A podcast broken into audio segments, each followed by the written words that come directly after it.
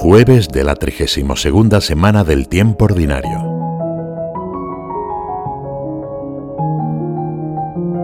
En el Evangelio de la Misa de hoy, algunos fariseos preguntan a Jesús cuándo llegará el reino de Dios.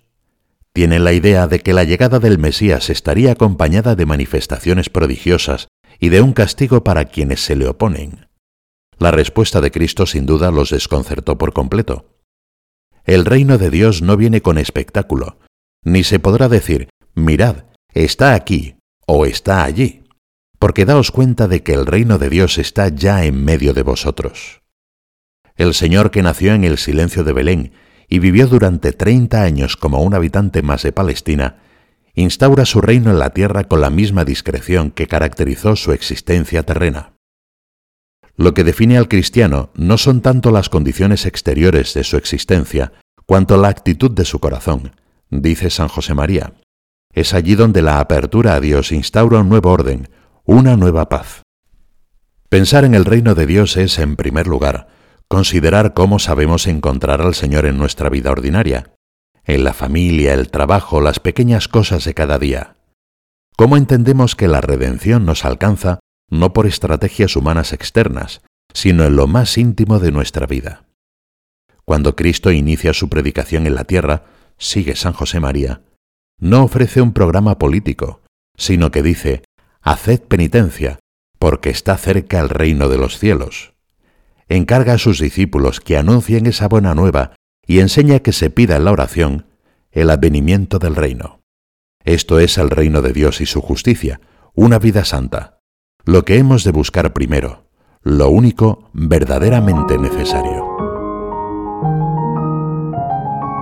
Yo soy la vid, vosotros los sarmientos, dice el Señor. El que permanece en mí y yo en él, ese da fruto abundante. Estas palabras que hoy recita la Iglesia antes del Evangelio nos sirven para seguir meditando en la instauración del reino de Dios en nuestra alma y desde ella en el mundo que nos rodea permanecer unidos a la vid que es Cristo en todo momento y en toda ocasión, cada día, cada hora, cuando es fácil y cuando es más arduo. Tenemos aquí un ideal apasionante y fecundo.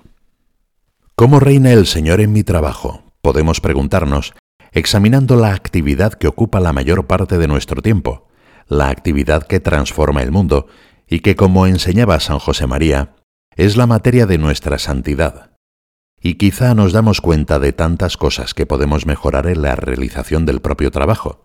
Concentración, buen humor, pensar en los demás. También puede suceder que trabajemos mucho y bien, pero no por amor a Dios y como expresión de servicio a las otras personas, sino pensando casi exclusivamente en nosotros mismos. Un modo concreto de saber hasta qué punto reina el Señor en nosotros es examinar cómo cuidamos nuestro plan de vida espiritual, el tiempo que dedicamos a la Santa Misa, la oración mental o vocal, la lectura de la Biblia y de algún libro espiritual.